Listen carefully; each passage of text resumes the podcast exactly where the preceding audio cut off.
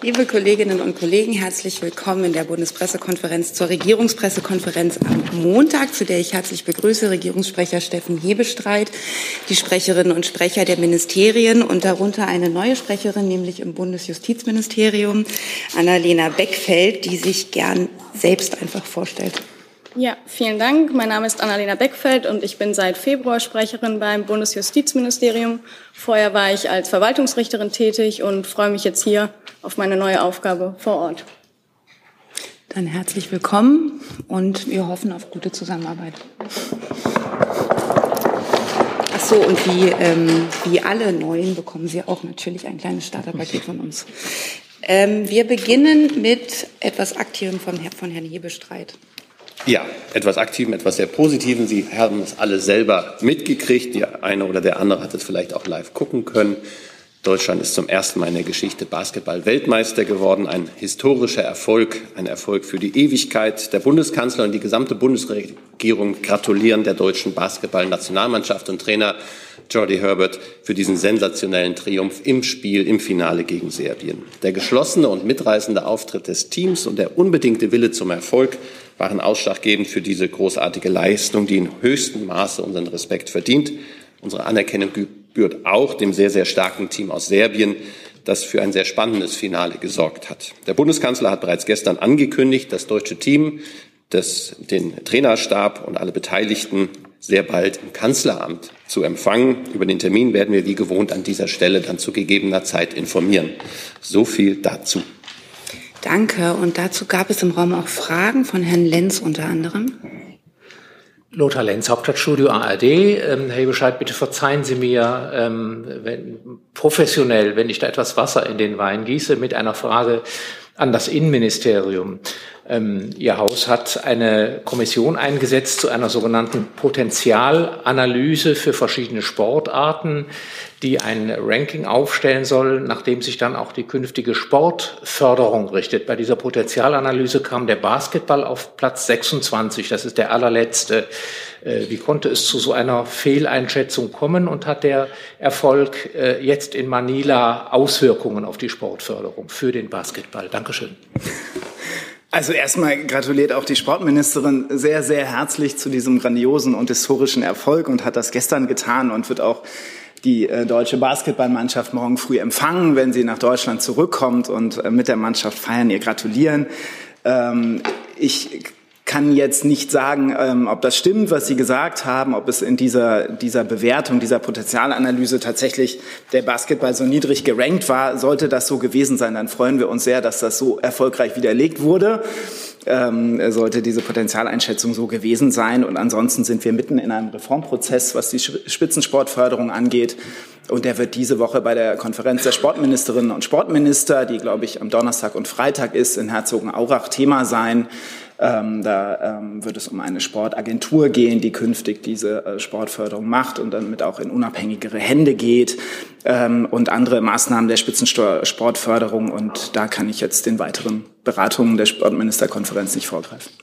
Nachfrage? Äh, Nachfrage dazu. Können Sie denn sagen, können Sie sagen, ob ein äh, oder ob dieser äh, großartige Erfolg jetzt Auswirkungen auf die künftige Sportförderung für den Basketball in Deutschland haben wird? Das kann ich nicht sagen, ob das unmittelbare Auswirkungen hat. Ähm, wie gesagt, wir sind mitten in einem Reformprozess, was die Spitzensportförderung angeht. In anderen Sportarten, wie zuletzt in der Leichtathletik, hatten wir leider ähm, zuletzt keinen Erfolg. Ähm, da besteht sicherlich ähm, äh, größerer Reformbedarf und da muss man sich die unterschiedlichen Sportarten anschauen. Das wird genau die Diskussionen auch bestimmen jetzt bei der Sportministerkonferenz. Herr Jung?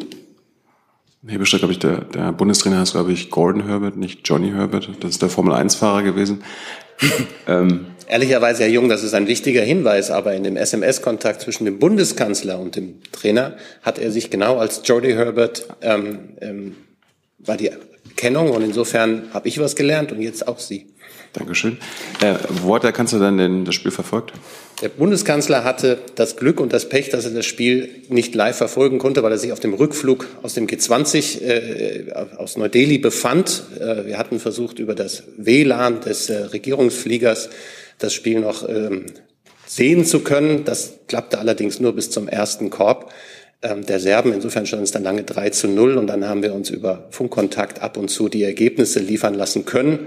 Und äh, wenn es WLAN-Kontakt gab, dann war der immerhin so weit, dass man von Freunden und Bekannten immer wieder auf ein großartiges Spiel hingewiesen worden ist, dass man aber nicht selber äh, gucken konnte. Und insofern hatten wir nur das Ergebnis aus dem Live-Ticker.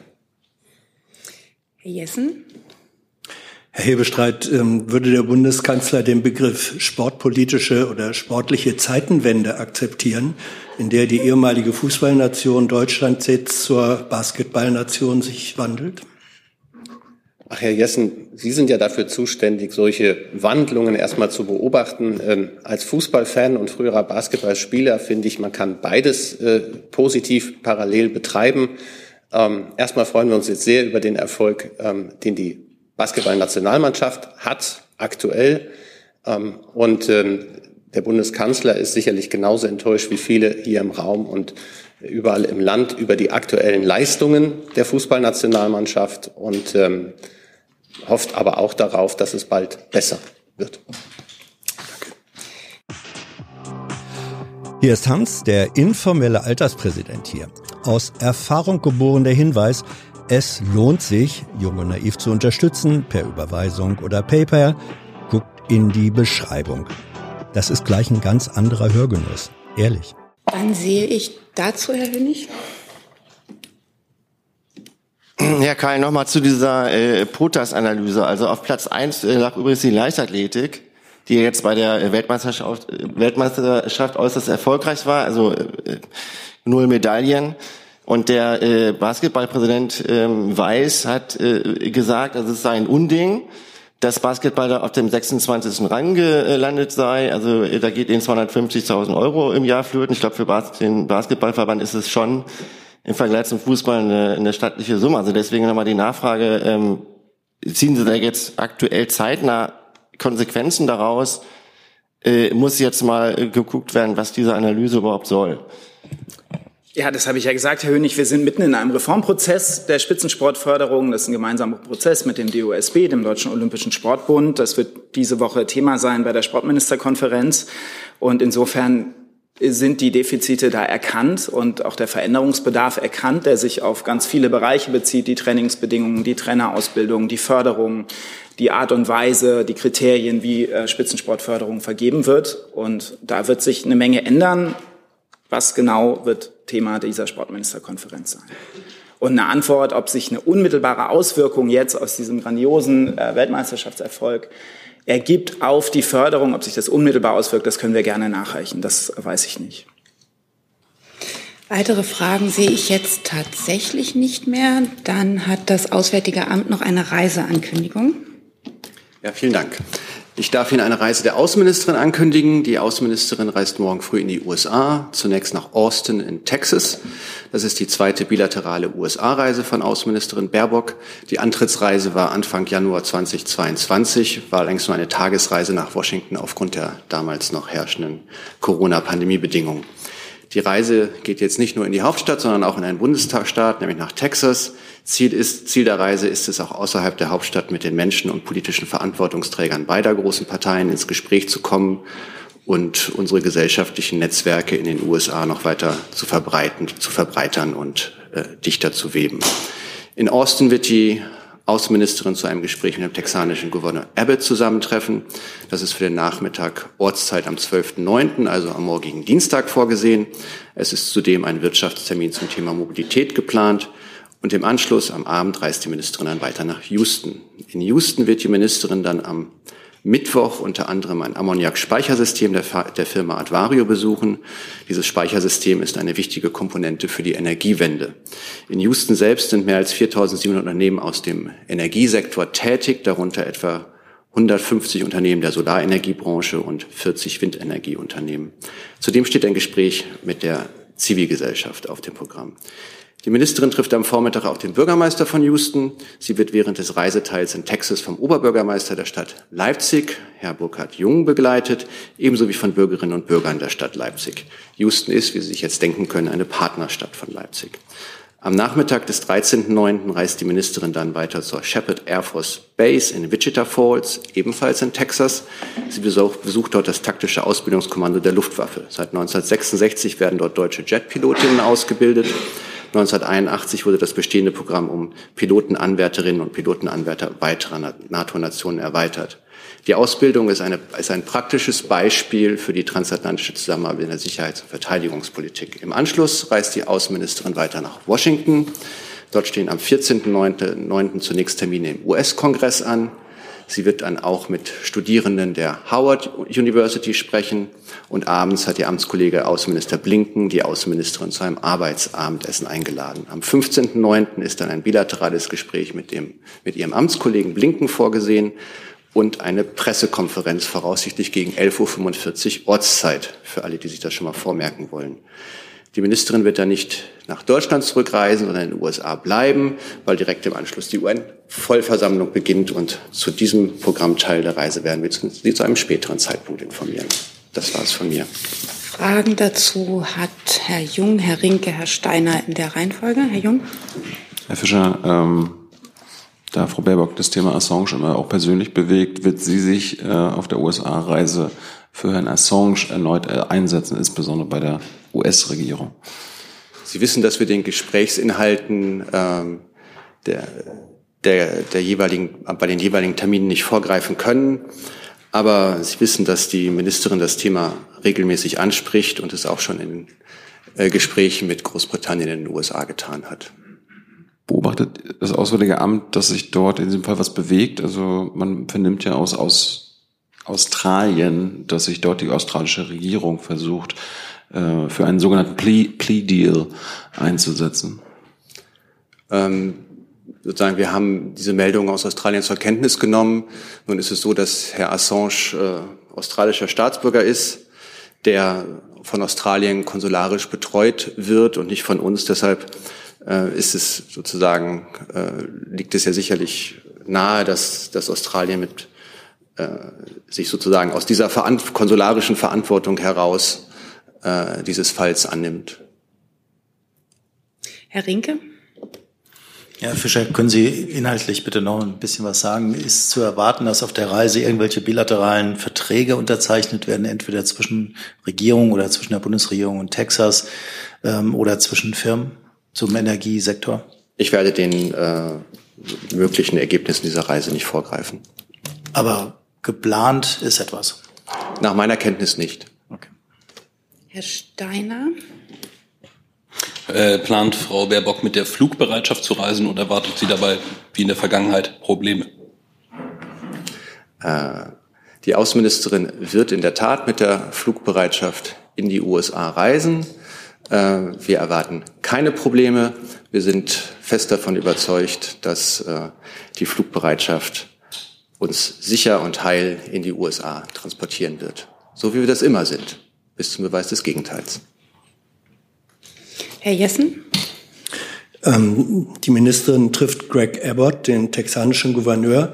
Das ist einer der bekanntesten Antifeministen und härtesten Abtreibungsgegner in den USA. Wird diese Thematik eine Rolle spielen? Wie gesagt, ich werde den Gesprächsthemen Themen nicht vorgreifen, aber ähm, dass äh, es unterschiedliche Sichtweisen zu verschiedenen Themen gibt, äh, liegt, glaube ich, ist, glaube ich, offensichtlich. Ja, aber ist es unter dem Anspruch einer feministischen Außenpolitik nicht eigentlich zwingend, diese Thematik anzusprechen? Ich habe nur gesagt, ich habe, ich, ich werde diesen Themen, ich werde den Gesprächsthemen nicht vorgreifen, aber Sie können davon sicher davon ausgehen, dass ähm, die äh, Ministerin ihre Überzeugungen vertreten wird.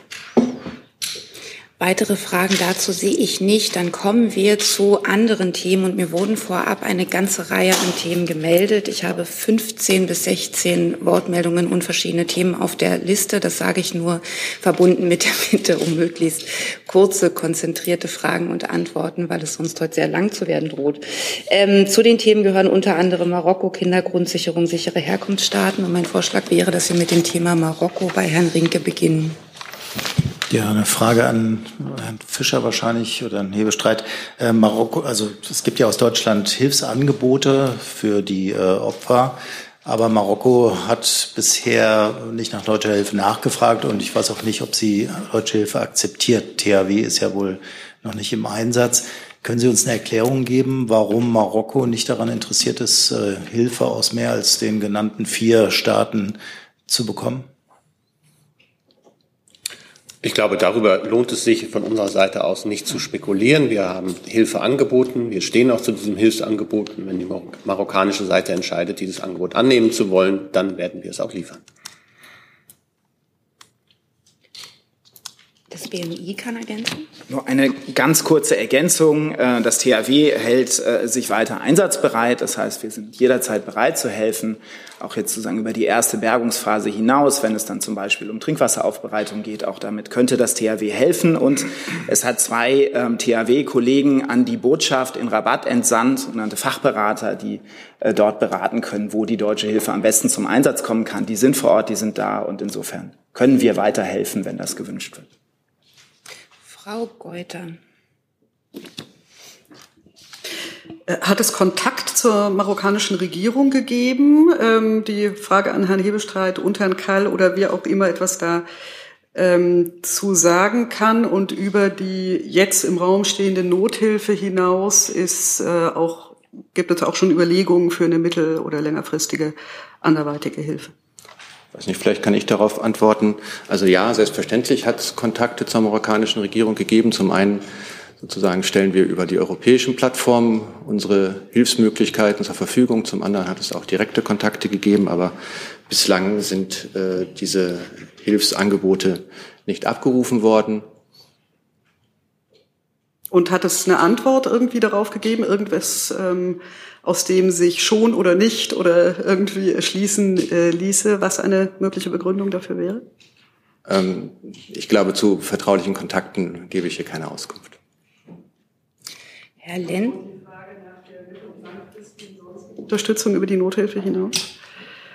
Ich habe ja gerade gesagt, welche äh, anderweitige Hilfe des THW in Betracht käme. Trinkwasseraufbereitung, äh, auch dazu hat ja das THW eine Einheit, die jederzeit bereit ist, auch schnell eingesetzt werden zu können und hat auch selber gesagt, die, die steht bereit und alles andere möglicherweise Unterkünfte für, für ähm, Menschen, die ihr Obdach verloren haben und so weiter. Also wir könnten helfen und stehen da zur Verfügung, auch über den ersten, die erste Phase hinaus. Ja, vielleicht kann ich noch ergänzen, dass selbstverständlich die marokkanische Seite sich für die Hilfsangebote bedankt hat. Herr Lenz wäre der nächste auf der Liste. Mhm. Äh, falsches Mikro. Mhm. Können Sie uns sagen, ob es noch weitere Angebote gab über den Einsatz des THW hinaus? Ähm, Klammer auf, sind diese ISA-Kräfte, die sich offensichtlich bereithalten mit Rettungshunde-Staffeln, stehen die unter der Regie des, ähm, des THW oder ist das eine eigene Einheit? Danke. Ein ISA ist eine NGO, die häufig in Erdbeben auch hilft. Selbstverständlich bestehen da gute Kontakte und man spricht sich miteinander ab, aber ISA entscheidet unabhängig über deren Einsatz. Sind aber meines Wissens auch noch nicht im Einsatz. Die sagen, sie warten ab, bis es ein Hilfeersuchen gibt. Genau. Das gibt es nicht. Insofern ist da der gleiche Stand, aber sie stehen jetzt nicht sozusagen unter der Leitung oder so des THW, sondern die stimmen sich miteinander ab, aber es ist eine unabhängige NGO. Also wir, Deutschland hat nur THW-Einsätze angeboten oder auch weitere Hilfe. Ja, zunächst ging es ja erstmal darum, ähm, Möglichkeiten zu finden, wie ähm, gegebenenfalls Erdbebenopfer äh, geborgen werden können, können. Und da ist sozusagen der THW ja äh, das Instrument der, der ersten Wahl. Zusätzlich gibt es natürlich noch Nichtregierungsorganisationen, die äh, in ähnlichen Bereichen aktiv sind die, wenn notwendig, von uns unterstützt werden, aber auch diese nicht abgefragt worden. Weil vielleicht ist einfach noch wichtig festzuhalten, dass äh, am Ende nur die marokkanischen Behörden ein, ein akkurates und genaues Lagebild haben und auch den Bedarf feststellen und damit auch sozusagen den Bedarf an ausländischer Hilfe. Und ähm, da hat es verschiedene Anforderungen gegeben, aber bislang nicht bei uns. Herr Jung? Ähm, vermutet die Bundesregierung politische Gründe hinter den Ländern, die jetzt helfen dürfen? Und hat man sich vielleicht bei Spanien, also dem europäischen Partner, erkundigt, was die angeboten haben, was Deutschland jetzt nicht angeboten hat, dass deren Hilfe angenommen wurde und Deutschlands nicht? Ich glaube, politische Gründe kann man hier ausschließen für unseren Fall. Ich habe ja gesagt, die marokkanische Seite hat sich für das Hilfsangebot bedankt. Gleichzeitig muss man bei diesen, ähm, das haben wir ja auch im Ahrtal gesehen, bei, bei, bei Großkatastrophen, äh, muss man ja auch die Koordinierung sicherstellen. Man muss sicherstellen, dass all die Einsatzkräfte, die dann vor Ort sind, sich dann auch nicht sozusagen gegenseitig in die Quere kommen, dass genug Kapazitäten für Transporte und so da sind, dass sie auch an die Einsatzorte kommen. Deshalb es fällt mich also sozusagen, ich habe kein genaues Bild davon, wie äh, die marokkanische Seite den, den Einsatz plant, aber ich bin sicher, dass man sich dort sehr genau Gedanken gemacht hat, welche Einsatzkräfte man wo ein, einsetzen kann und wie diese, wie die da hinkommen, mit welche Transportkapazitäten zum Beispiel zur Verfügung stehen, wo die Bottlenecks sind. Und vor dem Hintergrund ähm, sind dann die Anforderungen erfolgt, nehme ich an. Nachfrage? Ich weiß nicht, ob das schon äh, öffentlich kommuniziert wurde, aber sind irgendwie deutsche Opfer oder Doppelstaatler unter den Opfern? Also wir haben ja, äh, das wissen Sie, ähm, das äh, Team an unserer Botschaft in Rabat hat gleich am Samstag einen Krisenstab eingerichtet und wir haben auch eine, sie haben auch eine Notrufnummer eingerichtet, bei, unter denen sich betroffene Deutsche melden können und diese würden dann auch äh, konsularische Hilfe erhalten. Aber bis zum jetzigen Zeitpunkt haben wir keine Hilfe, dass äh, es deutsche Todesopfer äh, gegeben hat. Aber wir beobachten die Lage natürlich äh, sehr genau weiter und stehen dazu auch in einem sehr engen und ständigen Austausch mit den marokkanischen Behörden auf der einen Seite und aber auch mit deutschen Reiseveranstaltern auf der anderen Seite, die ja auch äh, in diesen Lagen äh, sich um ihre im Ausland befindlichen äh, Kunden kümmern. Herr Hönig. Ja. Herr Fischer, nochmal vor dem Hintergrund des ausgeschlagenen Hilfsangebots, wie würden Sie denn oder wie würde das Auswärtige Amt die derzeitigen diplomatischen Beziehungen zu Marokko bewerten? Die, die diplomatischen Beziehungen zwischen der Bundesrepublik Deutschland und Marokko sind gut. Wie gesagt, es gibt keinen Hinweis darauf, dass es politische Gründe für diese, für, für die Nichtabrufung der, des deutschen Angebots gibt. Genauso wenig, wie es Hinweise darauf gibt, dass zum Beispiel die Hilfsangebote von Italien oder Frankreich nicht abgerufen worden sind. Herr Rinke. Kurze Frage ans Finanzministerium. Mitte Oktober ist ja ein internationales Finanztreffen in Marrakesch geplant, zu dem der Finanzminister reisen wollte. Ich hätte ganz gerne gewusst, ob das Erdbeben irgendwelche Auswirkungen auf diese Planung hat, ob jetzt schon absehbar ist, ob es stattfindet und ob der Finanzminister dorthin reist. Ja, danke für die Frage. Ich habe Ihnen dazu aber keinen neuen Sachstand mitzuteilen. Weitere Fragen zu diesem Thema sehe ich nicht. Dann macht Frau Geuter weiter mit dem Thema Kindergrundsicherung. Ja, vielen Dank. Ähm, es gab Berichterstattung über die Abberufung von Herrn Bunk als Leiter der Familienkasse. Können Sie das bestätigen? Und ähm, die äh, BA hat in der Anhörung am Freitag äh, den Zeitplan und insbesondere die Möglichkeit des Inkrafttretens äh, Anfang 2025 in Frage gestellt. Ist das so? Was heißt das für den Zeitplan? Wie zuversichtlich sind Sie? Und ähm, wie ist es um die gedachte Zusammenarbeit der BA und der Familienkasse bestellt? Das eine müsste vom Arbeitsministerium beantwortet werden, korrekt? Eigentlich nicht, sondern das Familienministerium, alles klar.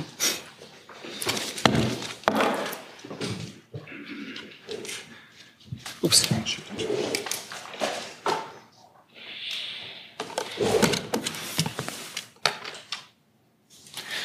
Ich kann ja vielleicht mal anfangen äh, zu internen und personellen Vorgängen in der Bundesagentur für Arbeit können wir als Bundesfamilienministerium uns natürlich nicht äußern. Da bitte ich um Verständnis.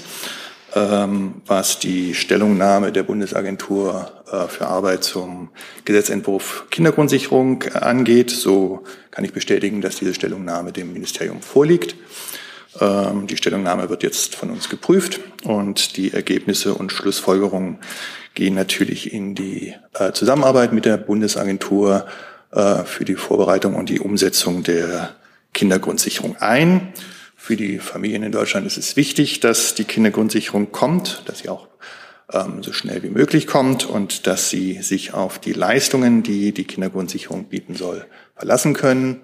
Und äh, Ministerin Paus hat auch wiederholt darauf hingewiesen, dass äh, die grundlegenden Entscheidungen zur Kindergrundsicherung ähm, aufgrund der komplexen Umsetzung und der komplexen Vorbereitung zügig erfolgen müssen.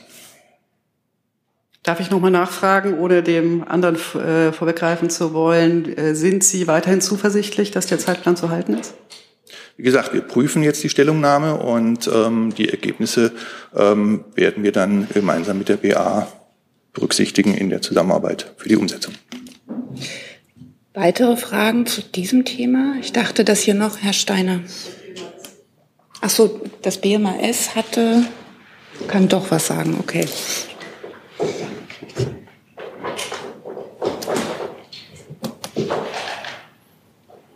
Also nach meinem Verständnis ähm, ist tatsächlich das Familienministerium zuständig für die Familienkassen und ähm, dann auch in der Aufsicht für die Bundesagentur für Arbeit, solange es um die Familienkassen geht. Ähm, sollte ich da falsch liegen, reiche ich gerne nach, aber mir liegt gegenwärtig nichts vor und ähm Dann würde ich gerne mal nachfragen. FS Schott. Dann machen Sie mal.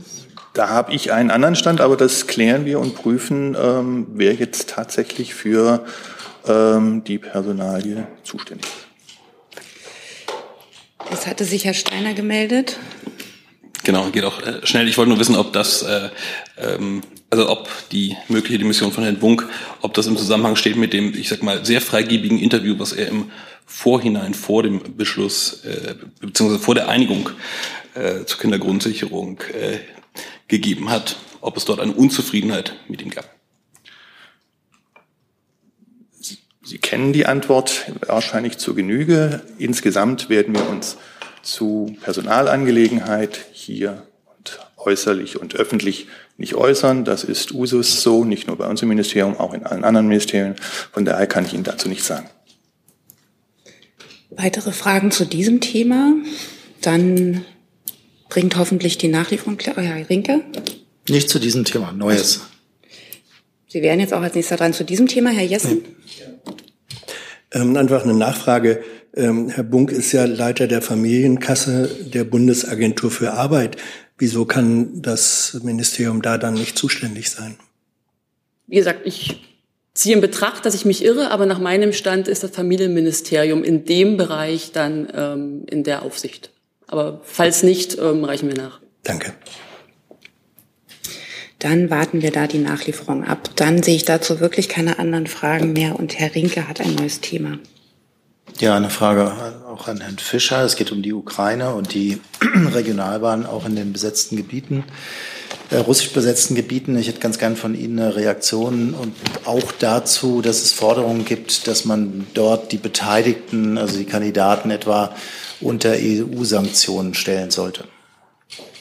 Ja, also wir haben uns ja bereits zu den ähm, Scheinwahlen geäußert am vergangenen Freitag über vormals Twitter, jetzt X, und haben erklärt, dass die Scheinwahlen in Teilen der von Russland besetzten Regionen der Ukraine einen weiteren eklatanten Bruch des Völkerrechts darstellen, durch Russland und null und nichtig sind, genauso wie die illegalen Annexionen dieser Regionen der Ukraine durch Russland im vergangenen Jahr.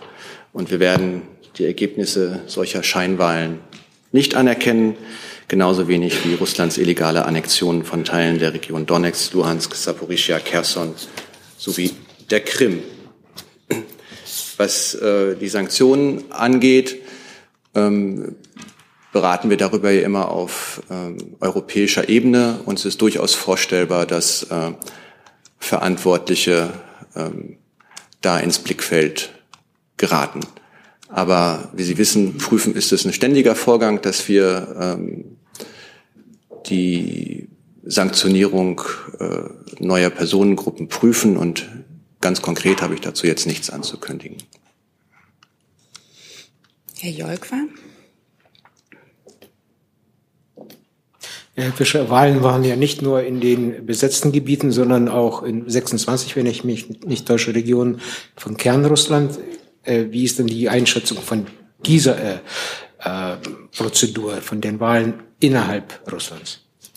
Ja, vielleicht einmal ganz grundsätzlich, das ähm, russische Regime hat in den vergangenen Jahren und äh, noch verstärkt seit äh, Beginn des russischen Angriffskriegs in der Ukraine Stück für Stück die Meinungspresse und Versammlungsfreiheit in Russland auf systematische Weise abgeschafft. Der öffentliche Raum in Russland ist durch politische Zensur Propaganda und äh, Desinformation dominiert und viele Kandidatinnen und Kandidaten, die die Regierungspolitik oder gar den russischen Angriffskrieg kritisiert haben, wurden gar nicht erst zu den Wahlen zugelassen. Die, das heißt für uns, dass die Menschen in Russland keine freie Wahl hatten und die Stimmabgabe ist deshalb nicht Ausdruck einer wirklichen Entscheidung, sondern dient dem russischen Regime allein dazu, die bestehenden Machtverhältnisse zu bestätigen. Auch Berichte über Wahlmanipulationen im Vorfeld und bei der Abhaltung der Wahlen und die Tatsache, dass unabhängige Wahlbeobachterinnen und Wahlbeobachter ausgeschlossen wurden, zeigen doch sehr deutlich, dass von freien und fairen Wahlen nicht gesprochen werden kann. Im Ergebnis ähm, waren diese Wahlen weder frei noch fair. Nachfragen? Nachfrage, Herr Fischer. Man kann ja auch davon ausgehen, dass im nächsten Jahr im Frühjahr, wenn die Präsidentenwahlen in Russland stattfinden, die Lage sich nicht wesentlich ändert. Ähm, Im Umkehrschluss würde das bedeuten, dass die Bundesregierung die Wahlen des Präsidenten im Frühjahr nächstes Jahres auch nicht anerkennt und damit ist der russische Machthaber nicht mehr Präsident, sondern so wie Lukaschenko eben Machthaber. Ist es so? Ich werde jetzt nicht über Wahlen im Frühjahr im nächsten Frühjahr spekulieren ähm, und, in, unter welchen Rahmenbedingungen die, äh, die, die stattfinden werden. Wenn sie unter den jetzigen Rahmenbedingungen stattfinden sollten, kennen Sie die Einschätzung der Bundesregierung. Frau Dobralskaya. Meine Frage geht an das Bundesfinanzministerium, weil es um Zoll geht. Sind die Europäische noch, Kommission. Moment, Moment, sind wir noch beim Thema Ukraine? Wir sind ja, bei, okay. nicht mehr bei Ukraine, aber bei Sanktionen. Dann gerne. Äh, die Europäische Kommission hat am 8. September ihre Auslegung der Sanktionsvorschriften im Hinblick auf Güter aus Russland in einem Fragenkatalog klargestellt. Dort heißt es, dass russische Staatsangehörige keine Gegenstände einführen dürfen, nicht einmal zur persönlichen Nutzung oder wenn sie als Touristen einreisen, die in einem Anhang 21 aufgeführt sind. Der Anhang ist enorm lang und ich verlese aber nur einige Gegenstände. Das sind zum Beispiel Zigaretten, Schönheitsmittel oder Erzeugnisse zum Schminken und Zubereiten zu, von Hautpflege, einschließlich Sonnenschutz und Bräunungsmittel. Das sind Zahnpflegemittel und Mundpflegemittel. Frau Dobralskaya, bitte eine Frage. Äh, eine gesagt, Frage haben kommt. Ganz viele Fragen auf der Liste. Gut. In dieser Liste sind auch diverse Kleidungsstücke aufgeführt, von kurzen Hosen, Hemden. Das sind praktisch alle Kleidung. Sind auch elektronische Geräte eingeführt. Darunter kann man Handys und Laptops verstehen. Und meine Frage ist, wird der deutsche Zoll den russischen Staatsbürgern tatsächlich diese Gegenstände wegnehmen, wenn sie in die, in Deutsch, nach Deutschland einreisen? Ja, danke für die Frage. Ähm, ich kann Ihnen dazu jetzt nichts Neues mitteilen. Es wird uns hier ja schon mal zum Thema Pkw geäußert. Es wird ja auch, wie Sie gesagt haben, die Mitteilung der Kommission erst vom Freitag. Ähm, ich denke, die wird bei uns noch im Haus geprüft. Wenn ich da was nachreichen kann, dann mache ich das gerne noch im Nachgang. Ich würde gerne nachfragen, in Hinblick auf die Kleidung, deren Einfuhr dann praktisch verboten ist, wie sollen denn russische Staatsangehörige sich kleiden, wenn sie in die EU einreisen? Wie gesagt, ich, ich schaue, ob ich Ihnen da was nachreichen kann. Danke. Danke. Dann Herr Rinke. Ja, eine Frage ans Wirtschaftsministerium. Es gibt Berichte, es geht auch um Sanktionen gegen Russland, dass der westliche Preisdeckel für russische Ölausfuhren offenbar nicht mehr funktioniert. Also zuletzt gab es für russisches Öl ähm, sehr hohe Preise, die auf jeden Fall oberhalb des äh, Deckels liegen. Äh, würden Sie sagen, dass das ein Hinweis dafür ist, dass dieser Deckel nicht mehr funktioniert? Und was plant äh, die Bundesregierung und die EU dagegen zu tun? Ja, ich kenne die Berichterstattung jetzt nicht ähm, genau, die Sie ansprechen, aber lassen Sie mich vielleicht allgemein sagen, dass ähm, die Vereinbarungen zum Ölpreisdeckel ja Vereinbarungen sind, die auch im G7-Kreis ähm, beschlossen wurden und bewusst ja auch ähm, Dienstleistungsverbote ergänzend zum, zum Ölpreisdeckel beschlossen wurden, die eben dazu dienen, diesen wirksam zu machen. Ähm, wenn es Hinweise auf Verstöße gibt, dann wären die jeweils äh, in Deutschland jedenfalls strafbewehrt und würden von den Ermittlungs- und Strafverfolgungsbehörden verfolgt, so wie üblich auch bei anderen Sanktionen. Und Maßnahmen zu etwaigen Veränderungen oder Verschärfungen müssten natürlich dann immer im internationalen Kontext auf EU-Ebene und im G7-Kreis diskutiert werden. Dazu kann ich jetzt keine Angaben machen. Aber darf ich nochmal nachfragen? Also wenn Russland mittlerweile für sein Rohöl Sorte Ural mehr als 70 Dollar pro Barrel bekommt, dann ist das ja ein Anzeichen dafür, dass äh, dieser Preisdeckel nicht mehr funktioniert. Oder würden Sie dem widersprechen? Ich glaube, das kann man so pauschal nicht beantworten. Ähm, das Ziel des Ölpreisdeckels ist, glaube ich, klar. Von 60 ähm, Dollar pro Barrel Rohöl ist es eben russische Staatseinnahmen durch den Export von Rohöl zu verringern. Die Berechnung dafür ist allerdings sehr komplex, so dass man sich die Sachverhalte auch jeweils sehr genau anschauen muss und die angesprochenen Dienstleistungsverbote ja dazu dienen, auch die Umsetzung wirksam zu machen. Insofern können wir das nur im Austausch mit den internationalen Partnern bewerten und, und monitoren. Zu diesem Komplex habe ich jetzt noch Herrn Jolkwa und Herrn, Herrn Jessen. Ist das direkt zu Sanktionen? Bei Ihnen auch, Herr Jolkwa? Oder ist das auch zu Sanktionen? Dann Herr Jolkwa und, und Herr Jessen? Ja, Frau Migenda, äh, wir hatten ja dieses Thema BKW-Beschlagnahmen, glaube ich, Ende Juni schon äh, erörtert. Fühlt sich denn der, die deutsche Bundesregierung oder der, der deutsche Zoll ist bestätigt, dass es äh, eben angefangen hat, bereits im Juni diese Maßnahmen zu ergreifen, die jetzt von der EU quasi als rechtmäßig nochmal äh, bestätigt wurden. Wie gesagt, ich, ich, Sie beziehen sich jetzt auch auf die neue, neue Mitteilung der Kommission. Naja, das ist ja die Klarstellung des, äh, der Sanktionsliste aus dem Anhang 21 äh, von, von diesem großen Paket.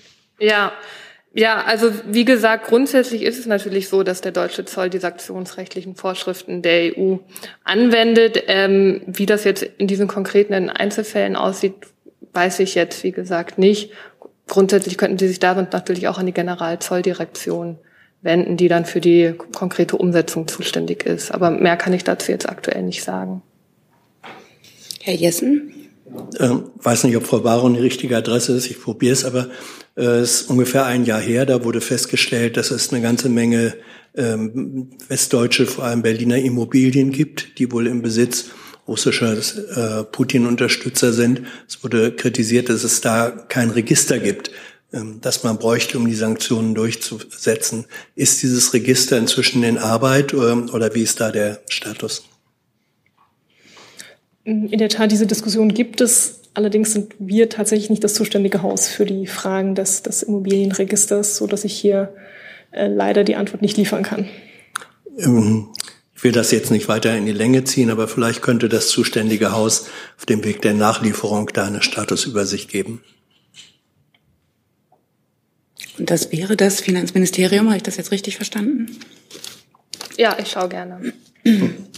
Dann jetzt nochmal zu, auch zu diesem Thema, Herr Rinke. Ich habe jetzt Frau Drobalska noch auf, diesem, auf der Liste für dieses Thema und dann würde ich gern das Thema wechseln. Ich ziehe meine Frage zurück. Alles klar. Dann wechseln wir das Thema, Herr Jolkwa. Sie hatten aber noch eine Frage zu Russland, oder? Dann fände ich das Ja, also es gibt Berichte, wonach es, es ähm, Gespräche gibt über die möglichen, die möglichen Austausch von Herrn Nawalny sowie zwei Amerikaner, die in Russland wegen der Spionage einsitzen, gegen den Vadim Krasikov, der in Deutschland äh, wegen Mordes verurteilt wurde. Kann die Bundesregierung diese Gespräche bestätigen? Und äh, ist es überhaupt möglich anzunehmen, dass ein verurteilter Mörder gegen wen auch immer ausgetauscht wird? Danke. Herr Jörg, zu solchen Gesprächen können wir grundsätzlich von dieser Stelle gar nichts sagen. Dann eine Frage an das Justizministerium. Ist es theoretisch möglich, dass ein Mörder, ein verurteilter Mörder freigelassen wird im Austausch gegen wen auch immer? Da kann ich Ihnen jetzt an dieser Stelle auch nichts zu sagen. Ich habe keine Ergänzung. Herr Rinke? Eine Frage an Herrn Hebestreit geht um das Thema Taurus. Nee, Moment, Moment, ich dachte, wir sind noch beim gleichen Thema, dann war es ein Missverständnis. Dann Frau Dobalskaya dazu. Herr Hebestreit, welche Bemühungen ist die Bundesregierung bereit, für die Befreiung von Alexei Nawalny zu unternehmen? Wir haben mehrfach auf allen möglichen Kanälen auf den Fall Nawalny hingewiesen, auch mit unseren russischen Gesprächspartnern, als es noch regelmäßige Kontakte gegeben hat, darauf hingewirkt ähm, und die Freilassung von Herrn Nawalny gefordert. Es gibt auch viele Regierungsmitglieder, die das weiterhin sehr öffentlich tun, die Bundesregierung natürlich auch. Aber über weitere Themen, die im dem Gesamtzusammenhang, den Sie hier aufgebracht haben, dann ja auch ähm, beurteilt werden würden, will ich von dieser Stelle nichts sagen. Herr Jolkwa nochmal. Herr Heberstadt, gibt es denn, Sie haben, Sie haben gesagt, mit der russischen Seite wurde darüber gesprochen. Gibt es denn Gespräche mit der amerikanischen Seite zu diesem Thema? Wie ich gerade gesagt habe, habe ich ausdrücklich nicht gesagt, dass mit der russischen Seite darüber gesprochen wurde, sondern ich habe grundsätzlich gesagt, dass die Bundesregierung die Freilassung von Herrn Nawalny mehrfach öffentlich und auch in den Gesprächen mit der russischen Seite gesagt hat. Und das, was Sie jetzt nahelegen, nämlich, dass ich jetzt äh, mich auch noch äußere zu Gesprächen mit den amerikanischen Seiten, würde dann ja meiner ursprünglichen Aussage, dass ich mich zu diesem Fall in dieser Stelle hier überhaupt nicht äußern würde, gegenlaufen. Und das möchte ich heute nicht. Weitere Fragen dazu sehe ich nicht. Dann hat Frau Kreuzmann ein neues Thema. Ach so, dann Herr Rinke. Es geht um Waffenlieferungen an die Ukraine. Herr Jebestreit, da der Kanzler jetzt bei G20 die Chance hatte, höchstwahrscheinlich am Rande Gespräche zu führen mit äh, anderen äh, westlichen Staats- und Regierungschefs, hätte ich ganz gerne gewusst, ob es denn da eine Bewegung gibt bei der Frage, ob Deutschland Taurus-Raketen an die Ukraine liefert. Ich ähm, freue mich über Ihr Interesse und äh, auch an dieser Frage kann dazu keinerlei neuen Stand äh, beitragen. Was ich immer wieder tun kann, ist auf die große Unterstützung, sowohl zivil als auch humanitär, als auch finanziell, als auch militärisch der Bundesrepublik hinzuweisen, Unterstützung auf die Ukraine oder für die Ukraine, die, wie Sie auch wissen und schon mehrfach geschrieben haben, nach den USA die zweitstärkste ist. Und der Bundeskanzler hat immer wieder betont, dass wir alles tun, solange wie es nötig ist. Heißt das, dass es keine Gespräche über Taurus gab mit der amerikanischen Regierung zum Beispiel? Das heißt das, was ich gerade gesagt habe. Dann würde ich das Thema jetzt gerne wechseln. Neuer Versuch, Frau Kreuzmann. Ja, zum Thema Afghanistan an Herrn Fischer bitte.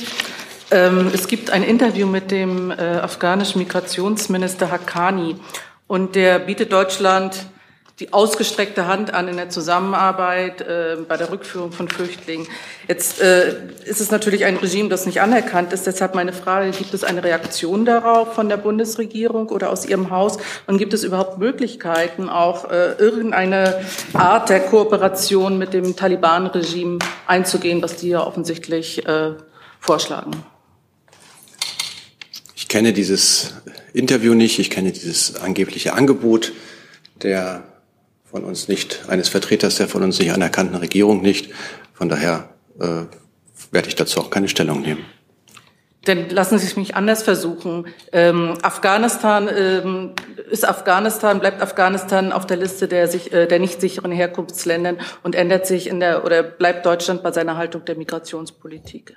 Also wenn ich es richtig verstehe, ist Afghanistan äh, ein Land, in das wir derzeit nicht abschieben. Und ich habe angesichts der innenpolitischen Lage in Afghanistan gerade auch keinen Hinweis darauf, dass sich das ändern würde. Wenn man sich die äh, systematische Verfolgung von oder Diskriminierung von Frauen und Mädchen anschaut und auch äh, die Verfolgung von äh, Oppositionellen oder einfach nur ähm, Menschen, die nicht ganz im Sinne der Taliban handeln. Herr Rinke? Ja, eine Frage an Herrn Keil äh, zum Thema sichere Herkunftsstaaten. Ähm, auch wenn Afghanistan nicht draufsteht, es gibt ja Forderungen gerade aus der FDP, dass man die Liste weiter äh, ausweitet, also über Georgien und Moldawien hinaus. Äh, die Außenministerin hat das abgelehnt. Ich hätte aber ganz gerne von Ihnen gewusst, ob Ihre Ministerin denn einen neuen Vorstoß für eine verlängerte Liste äh, vorlegen will. Und an Herrn Hebestreit eigentlich dieselbe Frage. Ist das aus Ihrer Sicht eine tote Pferddebatte? Äh, die man nicht mehr führen muss, ähm, weil die Regierung sich da mit unterschiedlichen Meinungen nicht einigen kann? Oder wäre der Bundeskanzler dafür, dass man die Liste der sicheren Herkunftsstaaten weiter ausweitet?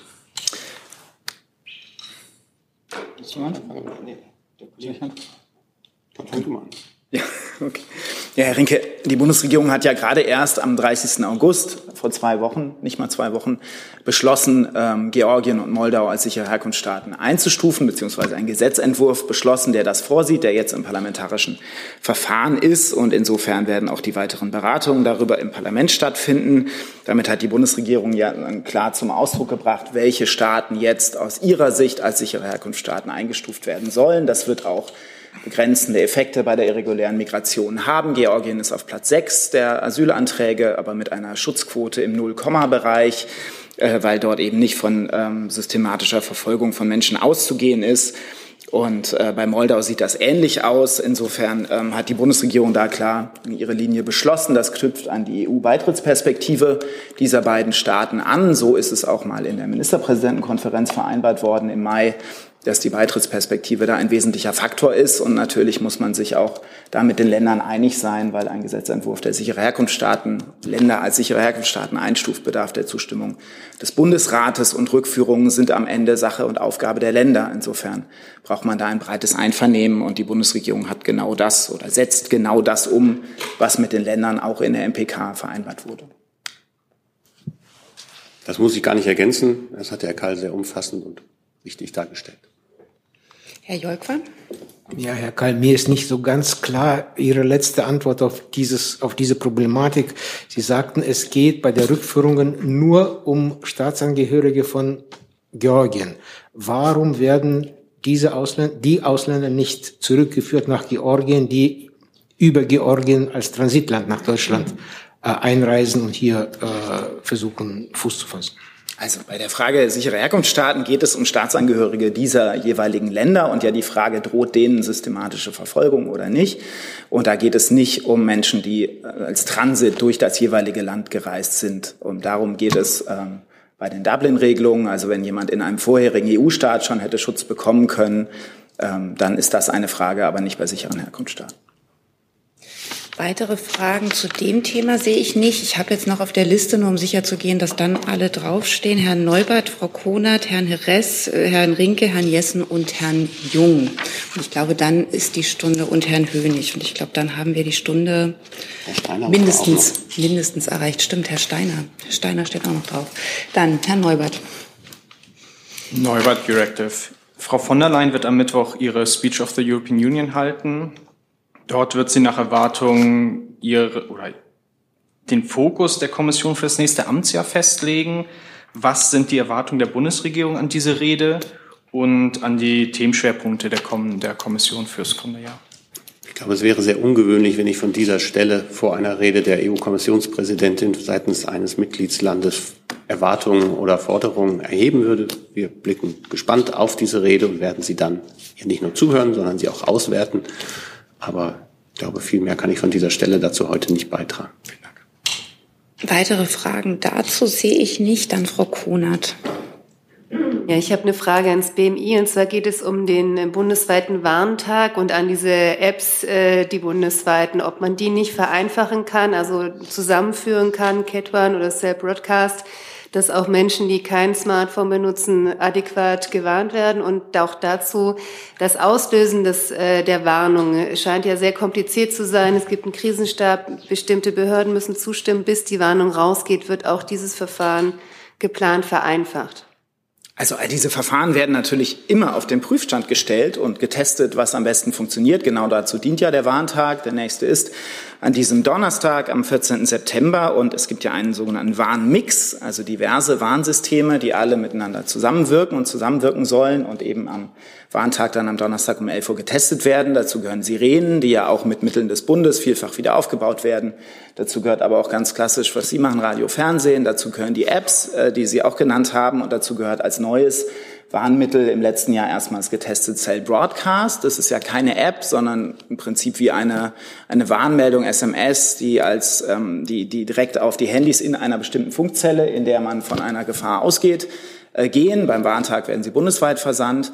Insofern ist das keine App, die man jetzt mit anderen Apps zusammenführen könnte. Und ich glaube, wir haben auch gute Erfahrungen darin, die Bevölkerung tatsächlich auf unterschiedlichen Wegen zu warnen. Wie gesagt, ganz klassisch Radio bis hin zu Cell Broadcast. Im letzten Jahr war es so, dass mit Cell Broadcast etwa 53 Prozent der Bevölkerung erreicht wurden nach den anschließenden Studien, die das BBK gemacht hat und insgesamt gut 90 Prozent der Bevölkerung mit einem der verschiedenen Warnmittel erreicht worden sind. Und es ist natürlich unser Ziel, das am Donnerstag mindestens auch zu erreichen und weitere Erkenntnisse zu gewinnen, wie die Warnsysteme zusammenwirken. Dazu gehört sicherlich auch die Frage Katwan und, ähm, und Nina, inwiefern diese Apps gut zusammenwirken ähm, und so weiter. Klar.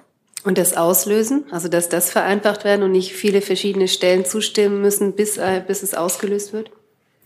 Also auch das wird getestet, um die, die Verfahren so effektiv und effizient wie möglich zu machen. Ich glaube, manches davon liegt einfach sozusagen in der Struktur der Gefahrenabwehr, wie sie in Deutschland ist. Das Gefahrenabwehr primär auch da, wo sie stattfinden muss, stattfindet, nämlich vor Ort. Ähm, und die, die Länder und Kommunen ganz klassisch zuständig sind. Ähm, es gibt ja auch in aller Regel keine bundesweite Warnung, sondern wenn man einen Starkregen in Nürnberg hat, dann wird in Nürnberg gewarnt. Ähm, und so insofern ist, weiß ich nicht, wie viel man da zusammenführen kann, aber all das wird natürlich getestet und geprüft. Weitere Fragen dazu sehe ich nicht. Dann Herr Herres. Ja. Ja, ähm, André Jerez von die Deutsche Welle Lateinamerika. Ähm, heute vor 50, äh, meine Frage geht an Herr, Herr Bestreit. Heute vor 50 Jahren wurde die Regierung von Salvador Allende in Chile äh, gestürzt durch einen Putsch, der bisher noch nicht ganz aufgeklärt ist. Ähm, letzte Woche haben wir davon erfahren, durch eine Recherche von der Kollegin von MED, ähm, davon, dass der Bundesnachrichtendienst offenbar auch an die Verbreitung des Putsches äh, durch geheime und illegale Waffenlieferungen über die deutsche Sekte Colonel Dignidad beteiligt war. Äh, meine Frage ist, welche zusätzliche Informationen hat die Bundesregierung heute dazu? Und ab wann könnten wir damit rechnen, dass der BND den Zugang zu den entsprechenden Dokumenten Aktiv äh, seines Aktives äh, erlaubt und seine offenbare Beteiligung aufzuklären? Dankeschön. Ja, vielen Dank. Wir hatten die Thema, gleiche Thematik ja bereits am Freitag. Da ist habe ich eine Fehlinformation gegeben. Nicht der Bundespräsident, sondern der Bundesratspräsident reist nach Santiago de Chile und ist heute dort vor Ort. Das war ein Nachtrag, den wir dann, glaube ich, noch nachgearbeitet haben. Das war ein Missverständnis meinerseits. Ansonsten habe ich, Sie wissen, dass wie das beim BND ist, dass wir hier von dieser Stelle zu Angelegenheit, die die Nachrichtendienste angeht, grundsätzlich nicht sagen dürfen, ähm, weiß aber, dass wir der Sache nachgehen und sobald wir etwas sagen können, werden wir das dann auch über die jeweils uns möglichen Kanäle tun. Dankeschön. Herr Jung? Lieber Schatz, Sie wollten uns aber nachreichen, wer aus Sicht der Bundesregierung vor 50 Jahren hinter dem Putsch stand. Da hatten Sie am, am Freitag den aktuellen historischen Stand nicht dabei, den wollten Sie uns nachreichen. Wir warten ich, noch. Ich, ich glaube, ich hatte meine Formulierung so gewählt, wenn ich das nachreichen kann, dann reiche ich es nach. Ich würde Sie darauf verweisen, dass heute ein sehr, sehr kluges Interview mit einem der besten Kenner dieser Materie, der auch den Namen Rinke hat, aber nicht verwandt oder verschwägert ist, mit Andreas Rinke im Deutschlandfunk dazu sehr ausführlich Stellung gegeben genommen hat. Ich glaube, das ist ein ganz guter Überblick über die aktuelle Forschung. Aber mich würde ja quasi die deutsche Position interessieren. Vielleicht Herr Fischer, kann, können Sie aus Sicht des Auswärtigen Amtes äh, sagen, ob Sie auch, wie quasi alle Historiker und auch amerikanische Historiker der Meinung sind, dass die CIA dort Herrn Pinochet beim Putsch geholfen hat? Oder haben Sie, oh, sorry. Oder haben Sie andere Erkenntnisse? Also ich glaube, ich habe da dem, was äh, Steffen Hebestreit gerade ausgeführt hat, nichts hinzuzufügen. Und im Übrigen ähm, sicher auch für das Auswärtige Amt, ich bin kein Geschichtshistoriker. Ich glaube, es wäre auch auch ein, ein, eine seltsame Sache, wenn wir historische äh, Erkenntnisse und Tatbestände hier bewerten würden, ob wir sie richtig oder falsch finden. Das ist ja, die Wissenschaft ist frei und deshalb habe ich Sie auf einen der besten Kenner dieser Materie verwiesen und dann können Sie ja da nochmal weiter forschen. Weitere Fragen dazu sehe ich nicht. Dann hat der Kenner vieler anderer Themen, der auch Rinke heißt, das nächste Thema. Genau, danke. Nicht verwandt. Ähm, eine Frage ans Wirtschafts- und äh, Finanzministerium. Es geht um den Spitzenausgleich bei der Stromsteuer für energieintensive Unternehmen. Äh, nachdem jetzt ähm, Herr Lindner sich für den Vorschlag auch erwärmt, hätte ich ganz gerne von Ihnen beiden gewusst, ähm, wie Sie sich denn, also wie Ihre Minister sich die Gegenfinanzierung vorstellen. Ja, ich kann ähm, gerne anfangen. Dazu hatte sich der Minister ja auch geäußert gestern im im Interview mit der Bild am Sonntag und gesagt, ähm, das könnten jetzt quasi der, der Bundestag im Rahmen des parlamentarischen Verfahrens zum Haushalt prüfen und dann eben auch eine Gegenfinanzierung prüfen. Äh, ja, das war jetzt nicht die Frage. Das, ich habe gelesen, was er gesagt hat, sondern ich frage ja gerade, was sein Vorschlag ist. Also hat er keinen und überlässt es den Parlamentariern? Also wie gesagt, der Regierungsentwurf, den das Kabinett hier ja am 5. Juli beschlossen hat, der sieht noch das äh, quasi das Auslaufen des, ähm, des Spitzenausgleichs zum Ende des Jahres vor. So ist dann eben auch die Veranschlagung im Bundeshaushalt vorgesehen. Die Debatte jetzt gerade, wie man die, die hohen Energiepreise noch abfangen will, die, die läuft ja noch. Und wenn in dem Zuge sich eben dafür entschieden wird oder der Bundestag entscheidet, ähm, den Spitzenausgleich zu verlängern, wäre dann eben auch im parlamentarischen Verfahren die Gegenfinanzierung dann zu klären. Da ich auch ange genau, da ich auch angesprochen wurde, kann ich noch ergänzen, also der Spitzenausgleich ist aus unserer Sicht ein, ein wichtiges Instrument, wie wie eben schon dargestellt, war das im Haushalt ähm, nicht enthalten bislang, was wir auch bedauert haben. Wenn jetzt Spielräume gesehen werden und auch das Bundesfinanzministerium Spielräume sieht, dann begrüßen wir das, denn wir glauben, dass der Spitzenausgleich eine wichtige Entlastung für die Industrie in schweren Zeiten enthält. Und damit ist es eben ein wichtiges Thema. Und genau wie gerade ausgeführt, ist es so, dass über die Finanzierung der Haushaltsgesetzgeber ähm, entscheiden muss. Das heißt, dass Herr Habeck auch keine Idee hat, wie man es gegenfinanzieren könnte? Es gibt Zuständigkeiten und wenn jetzt die Haushaltsberatungen ähm, stattfinden, dann ist es eben der Haushaltsgesetzgeber, der dafür die Zuständigkeit hat. Herr Hönig? Ja, hier, äh, Frau Migena nochmal konkret nachgefragt. Also ich habe das, wir haben das richtig verstanden, der Finanzminister sieht Spielräume für die Verlängerung des Spitzenausgleiches. Der kostet, glaube ich, 1,5 Milliarden Euro. Das wäre die, die erste Frage. Haben wir das richtig verstanden? Und zum Zweiten auch an Frau, Frau Baron die Frage, könnte das aus dem KTF noch finanziert werden? Also ich hätte nicht mitbekommen, dass er konkret gesagt hat, ich sehe Spielräume dafür. Ich hatte eher aufgenommen, dass er gesagt hat, dass der Bundestag das verlängern könnte, wenn eben woanders äh, Mittel zur Gegenfinanzierung gefunden werden oder quasi bereitgestellt werden. Und diese Diskussion, die wird jetzt eben noch geführt werden. Das kann ich jetzt hier noch nicht vorweggreifen. Ich kann dem auch nicht vorweggreifen. Es ist Sache des Haushaltsgesetzgebers, darüber zu entscheiden. Es gab das Instrument ja schon bislang. Das wäre jetzt ja kein neues Instrument, der Spitzenausgleich. Und damit gab es ja bislang ähm, einen Finanzierungstopf ähm, dafür. Aber zu entscheiden ist es über den Haushaltsgesetzgeber. Weitere Fragen dazu sehe ich nicht. Herr Hönig, war das das Thema, was Sie noch? Nee. Okay. Dann als nächstes ist aber erstmal Herr Jessen dran. Frage geht ans BMI. Herr Keil, die Analyseorganisation CEMAS hat heute einen Report vorgelegt, ähm, der zufolge es eine signifikante, relevante Finanzierung rechtsextremer Organisationen, vor allem über Kryptowährungen in Verbindung mit Social-Media-Kanälen gibt. Ähm, wie bewertet die, äh, Ihr Haus, die Bundesregierung, ähm, diesen Befund? Ja, Herr Hessen, die Nutzung von Kryptowährungen durch Rechtsextremisten ist ein bekanntes Phänomen und wird sowohl von uns im Bundesinnenministerium als auch von den Sicherheitsbehörden, insbesondere vom Bundesamt für Verfassungsschutz, sehr aufmerksam beobachtet. Und die Erkenntnisse der Sicherheitsbehörden decken sich auch mit dem heutigen Bericht, den Sie erwähnen.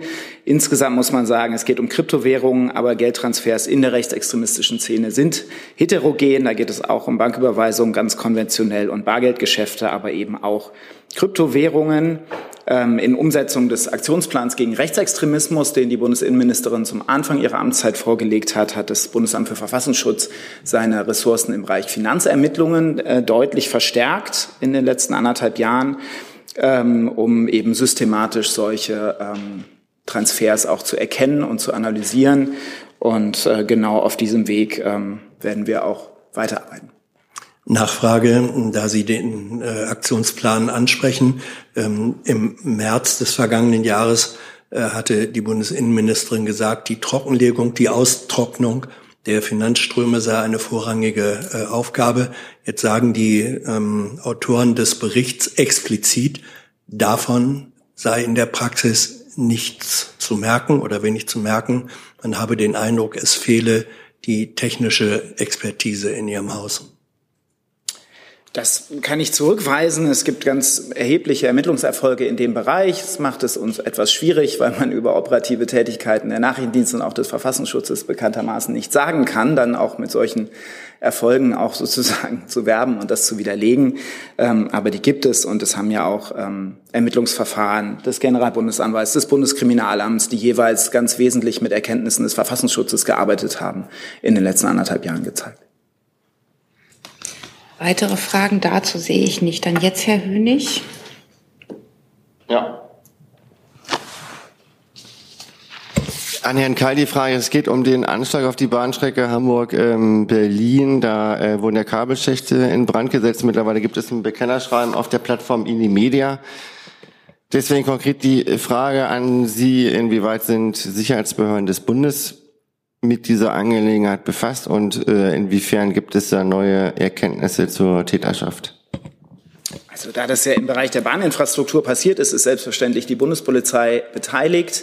Aber die Ermittlungen laufen beim Staatsschutz der Hamburger Polizei. Insofern können sich auch nur die Hamburger Behörden zum Erkenntnisstand äußern. Ähm, mein letzter Stand von dort ist, aber das wissen Sie genauso, dass politische Motive selbstverständlich geprüft werden, ähm, auch was das Bekennerschreiben auf einem linksextremistischen Portal angeht. Ähm, aber alles Weitere müssten die Hamburger Behörden dazu sagen.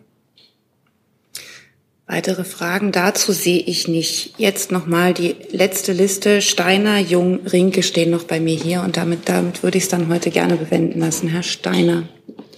Ja, ich möchte gerne von Herrn Kall wissen, der das auch schon wahrscheinlich vermutet hat, äh, ob es normal ist, wenn im BMI Vermerke geschrieben werden, die mögliche Verfehlungen von Präsidenten von nachgeordneten Behörden auflisten. Sie wissen, wovon ich spreche. Also Herr Steiner, es fällt mir ein bisschen schwer. Das BMI hat die Fachaufsicht über 19 Behörden. Und insofern im Rahmen dieser Fachaufsicht prüft man auch das Handeln dieser Behörden. Das ist natürlich regelmäßig und hinsichtlich aller Behörden der Fall. Dann konkretisiere ich nochmal, es geht natürlich um einen Schönbohm und die Frage, ob bereits im Sommer des vergangenen Jahres bei, also in der Abteilung CI, Material gesammelt wurde, was sozusagen Verfehlungen von Herrn Schönbohm belegen soll. Ist das ein normaler Vorgang im BMI? Also wir haben immer gesagt, ähm, auch zum Schutz der Persönlichkeitsrechte von Herrn Schönbohm und des Personalgeheimnisses, was gegenüber jedem Beschäftigten zu wahren ist, dass wir uns zu den einzelnen Vorwürfen nicht öffentlich äußern, jenseits von denen, die natürlich eh öffentlich bekannt sind. Aber ähm, äh, daran werde ich mich auch weiter halten, dass ich mich darüber hinaus hier nicht äußern kann. Weitere Fragen dazu sehe ich nicht. Hey Leute, politischer Journalismus muss nicht kommerziell oder öffentlich-rechtlich sein. Podcasts müssen nicht durch grässliche Werbung finanziert sein. Jung Naiv ist der beste Beweis dafür. Damit das so bleibt, unterstützt uns einfach finanziell. Danke vorab und jetzt geht's weiter. Dann Herr Jung. Ja, nochmal Thema Sport. Ich weiß nicht, äh, auf welchem Platz in der Potenzialanalyse der Fußball äh, gelandet ist. Gibt es einen Kommentar? Herr Jung, das Thema Sport, also knüpft das jetzt an ans erste Thema, ja, weil das nee, ist das ungewöhnlich. Ist, das, das, war das, das, war Basketball vorhin, jetzt kurz beim Fußball. Vielleicht, ich sage es deswegen, weil der Karl hat noch zu vorhin eine Nachlieferung. Dann lassen Sie uns doch erst erst Herrn Rinke mit seiner Frage und dem Thema rannehmen und dann machen wir das im Zusammenhang, weil sonst geht's jetzt am Ende total durcheinander. Herr Rinke. Ja, danke. An Herrn Hebestreit. Es geht um den Nachklapp äh, G20. Ähm, es gibt eine ganze Reihe von multinationalen Organisationen, die sich äh, die Erweiterungsdebatten haben. Auch G20 hat ja jetzt äh, die EU noch oder entschieden, dass die EU aufgenommen wird. Es gibt jetzt Stimmen auch innerhalb der Koalition, dass auch der G7-Kreis erweitert werden sollte auf G9, indem man noch Australien und Südkorea aufnimmt. Ich hätte ganz gerne gewusst, ob äh, der Bundeskanzler offen dafür ist.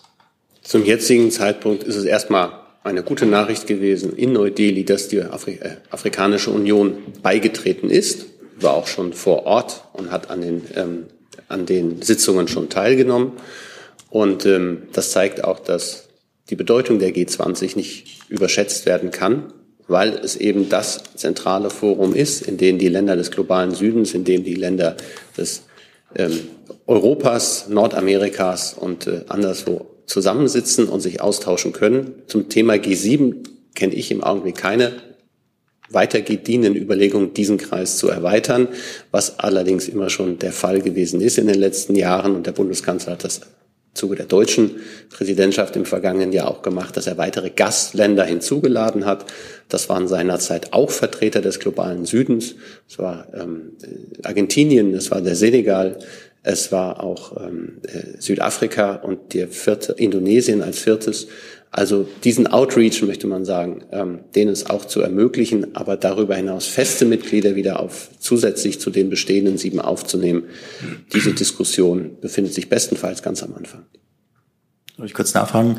Ähm, mit der Aufnahme der EU sind ja jetzt weit über 100 Länder direkt oder indirekt vertreten. Deswegen die Frage, ob das nicht die UN langsam entwertet, wenn alle wichtigen Player in diesem Gremium vertreten sind.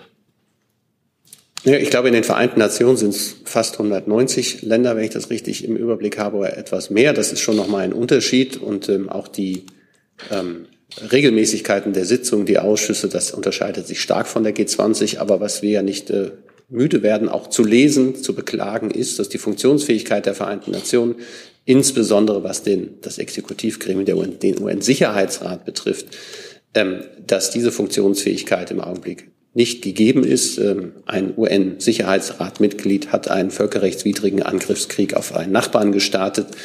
Und ähm, das zeigt, dass man auch über andere Formen, ergänzende Formen zusätzlich zu den natürlich im Kern stehenden Vereinten Nationen auch nachdenken muss.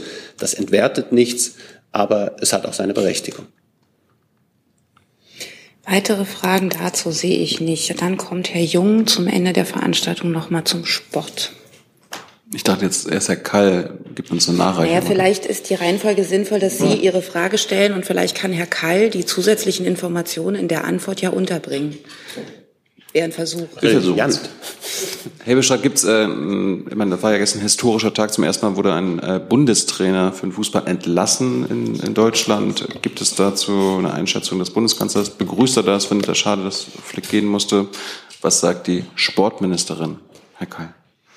Der Bundeskanzler, das habe ich ja vorhin schon gesagt, war natürlich auch enttäuscht am Wochenende über die Leistung der Fußballnationalelf, auch schon der letzten Wochen und Monate. Das haben wir alle miteinander ähm, erlebt. Gleichzeitig schätzt er Herrn Flick über die Maßen sehr, hat Kontakt mit ihm und ähm, weiß natürlich auch, wie die Regeln des Geschäftes sind. Ähm, gleichzeitig hat er gestern in mehreren Interviews oder zwei Interviews, in denen er dazu gefragt wurde, auch klar gesagt, dass er niemand ist, der von der Seitenlinie Hinweise gibt oder Aufforderungen.